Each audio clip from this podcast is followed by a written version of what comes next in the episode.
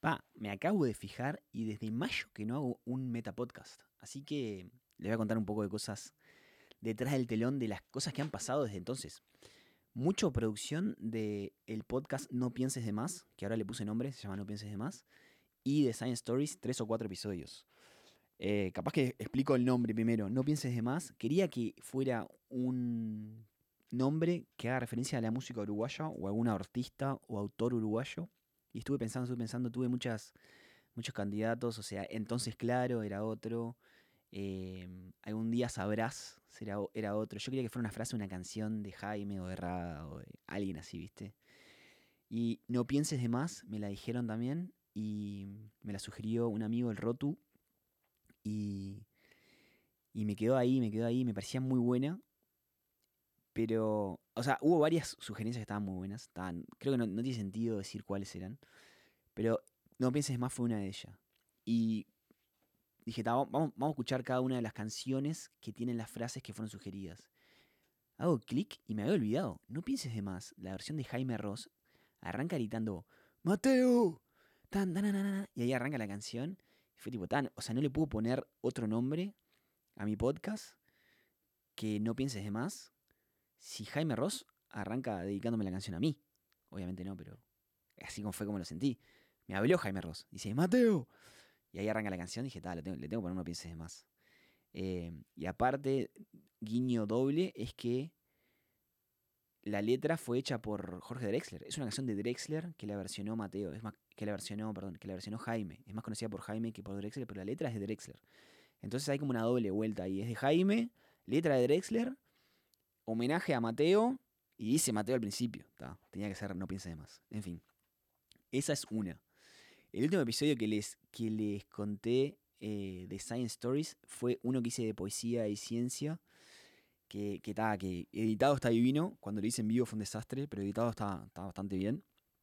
Después de eso lo que hice fue un episodio con tres pibes de, del cuadro de rugby del liceo de Austin, eh, un, cuadro ahí de rugby, que yo soy coach ahí, ayudo ahí a coachear un poco. Y los tres, estos tres son amigos, o sea, son de, son de esos jugadores que, que nada, que, se rompe un poco la, la, relación entrenador-jugador, o sea, hay mucha confianza. Y me preguntaron, me preguntan mucho sobre mi trabajo. Y, y dije como, como en el episodio pasado de Science Stories había hablado un poco de mi experiencia, cuando había contado lo que había pasado en un congreso y no sé qué mío, dije, ya que abrí esa puerta, vamos a abrirla bien. Entonces, mi, capítulo de presentación al público de Science Stories fue tres guachos de liceo haciéndome preguntas de lo que quieran sobre mi investigación. Y estuvo muy bueno, pues son dos, son dos irlandeses que son muy graciosos y muy sueltos, y después eh, un, estadounidense acá, Jack, pero que es hijo de, ingleses, o sea que tiene un poco de cultura un poco más internacional, que, que recontra preparó la entrevista. Entonces, era como Jack hacía las preguntas buenas y los otros dos rompían un poco los huevos. Entonces se dio una combinación muy buena y los locos, la verdad, tremendas preguntas, me re, me sorprendieron. Eh, le pusieron tremendo huevo, o sea, yo les mandé un poco de las preguntas antes para que, para que piensen algunas cosas que les iba a preguntar, pero re bien, la verdad que me, me recontra sorprendieron.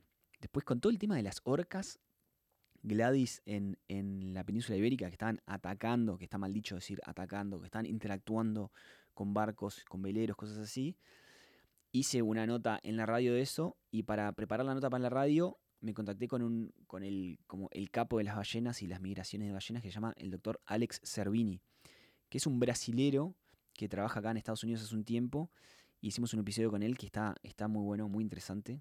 Recapo el doctor Alex Cervini. Cervini eh, la verdad que, contó tremendas historias y, nada, el tema de las ballenas siempre es un tema que, que, que garpa, o sea, que rinde, que cualquier cosa que te cuenten eh, es divertido. Es como, viste, cuando es una anécdota de una persona que se comió asado con un famoso. Tipo, la anécdota es se comió asado. Pero, pero como es como un famoso, tiene un, tiene un, condimento adicional que está bueno. Acá es lo mismo. Es tipo, oh, hice investigación de tal cosa. Pero lo hice en ballenas. Entonces es como, investigué cómo migran los animales. Pero el animal es la ballena. Entonces es como más interesante, ¿viste? Entonces todo, todo se vuelve un poco más sexy y, y está, está bueno. Después, el otro episodio, este sí estoy bastante orgulloso porque llegué a una persona que está recontra zarpada, que es el doctor Stuart Cantrill. Vos cuando mandás a publicar un paper, lo mandás a una revista científica Y lo que pasa es que esa revista científica tiene un editor. El editor lo lee, o sea, lee el resumen o lee, lo lee por arriba y dice, vos, esto sí me, gusta para mi revista o no me gusta, y lo pasa a revisión y se dice, no, no me gusta la revista, te dice, vos, flaco, este artículo no es para mi revista, mándalo a otro lugar. Este loco, doctor Stuart Cantrill, es el editor de Nature. Nature es, con Science, las mejores revistas de ciencia del mundo. O sea, todo, vidas enteras de, científicos se tratan en tratar de generar una, investigación lo suficientemente interesante para publicarla en Nature o en Science, porque medio que una vez que metes un paper en, Nature o en Science, medio que ya estás del otro lado. Es como, no te diría que es como jugar en el Barcelona, porque no, no, no, sé la, analogía futbolística, porque esto es un evento concreto, o sea, vos, vos podés meter un paper en Nature y nunca más nada. Pero está, o sea, es, la, revista científica que todo el mundo quiere publicar.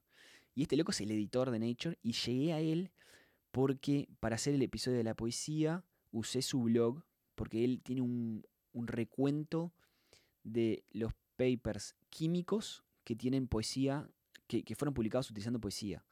Entonces le mandé un mail agradeciéndole por haber usado su blog y ya de paso le tiré ahí, vos, tengo un podcast, ¿querés, querés eh, participar? Y el loco al principio no me respondió. Entonces le mandé un mail a otro mail que tenía, le dije, oh, perdón que te la típica, este, perdón que te mandé el mail a un mail equivocado, este acá. Y ahí luego me respondió, me dice, vos sí, este, suena bien, déjame escuchar un par de episodios y, te respondo. Pasaron 3, 4 semanas, no me respondía, le dije, vos, ¿estás para participar en Science Stories? Y luego me dijo, ¿sabes qué? Sí.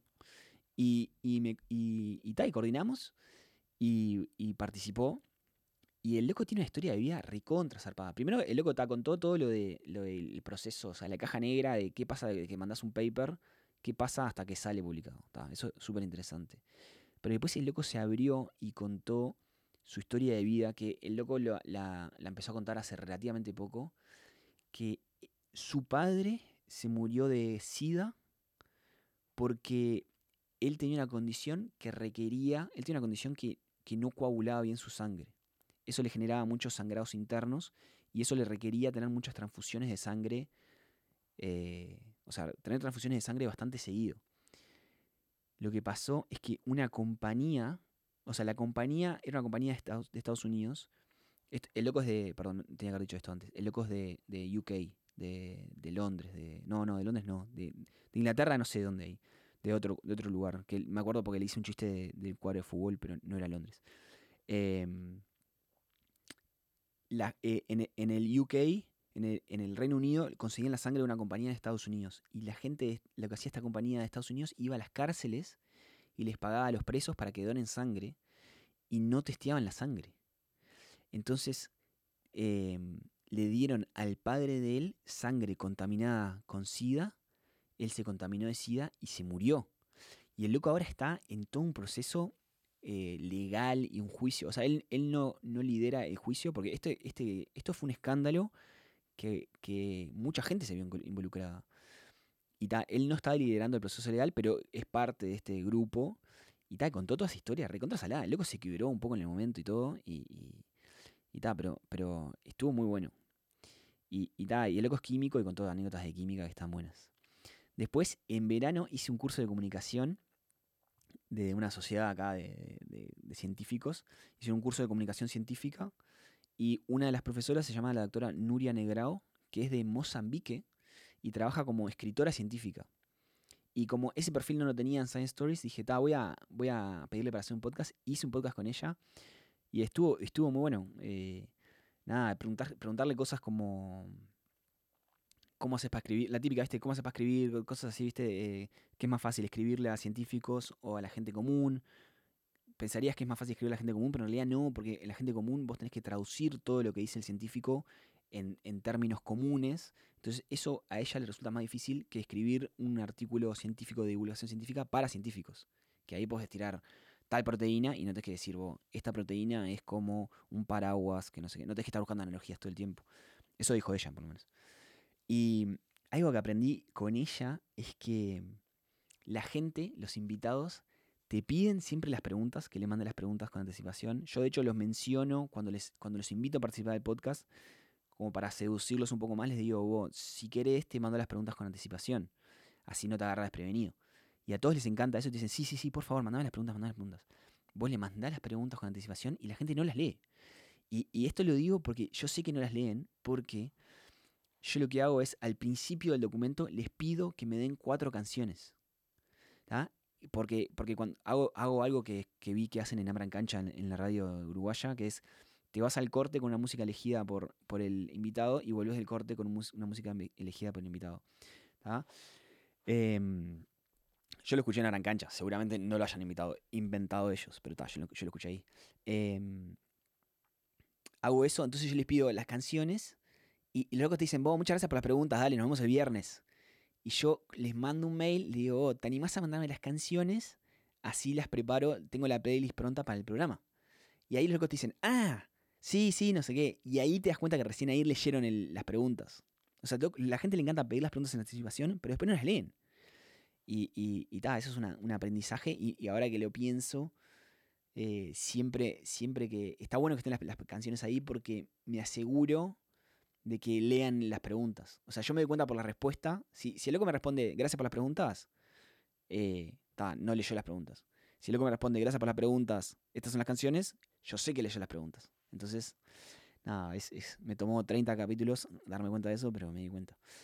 Y el último episodio es el del doctor Tancredi, que el doctor Tancredi es, es uruguayo, es un astrónomo recontra conocido, es el que sacó a Pluto, lo reclasificó, lo sacó del sistema solar, lo reclasificó como de planeta a planeta enano.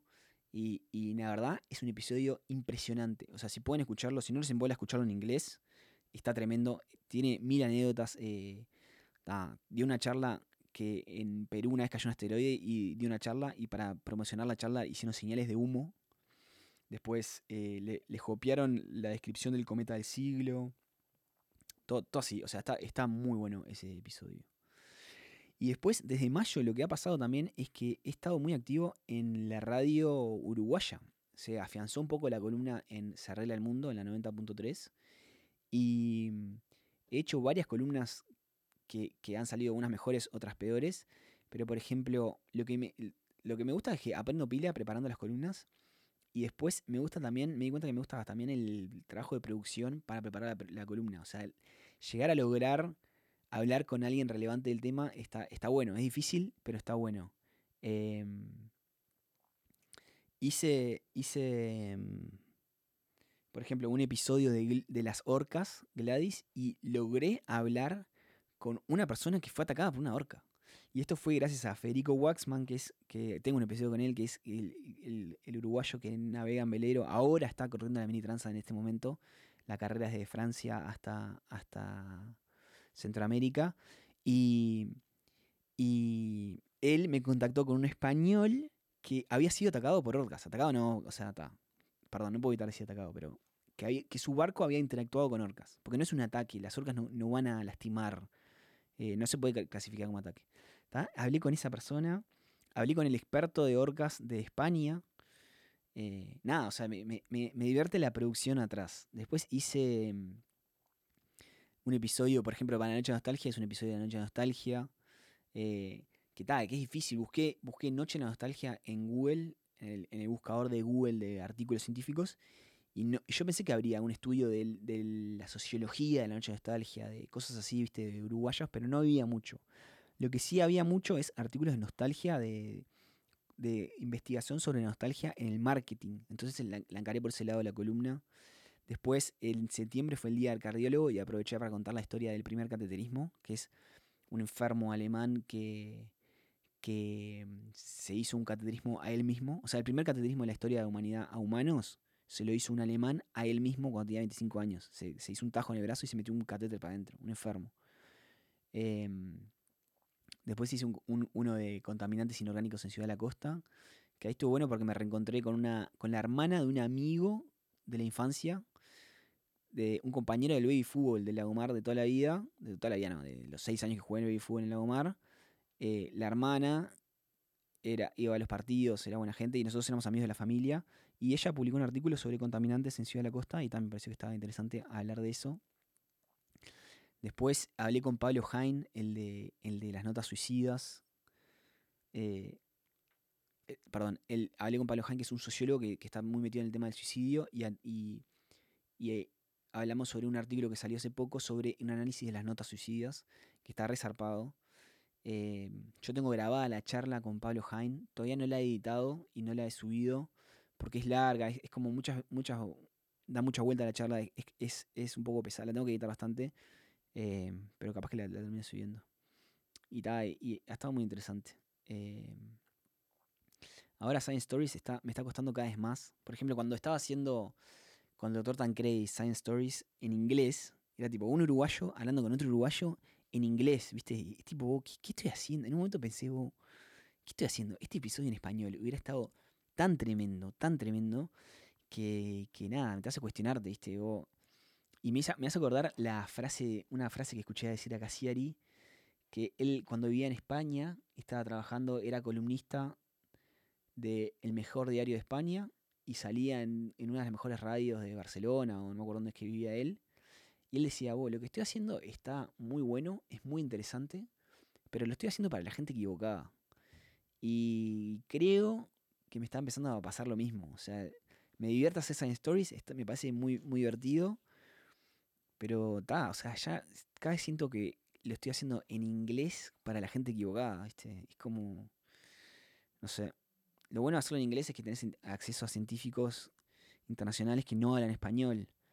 Pero también hay muchos científicos muy buenos que hablan español y, y, Este, no sé, hay que buscarle la vuelta. Capaz que un Science Stories en español estaría bueno. Cosas, cosas, cosas, cosas. Y después está, hay mil ideas de, para grabar, seguir grabando episodios de No pienses de más.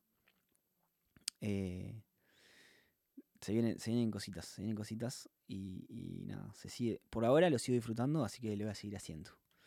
Saludos para todos.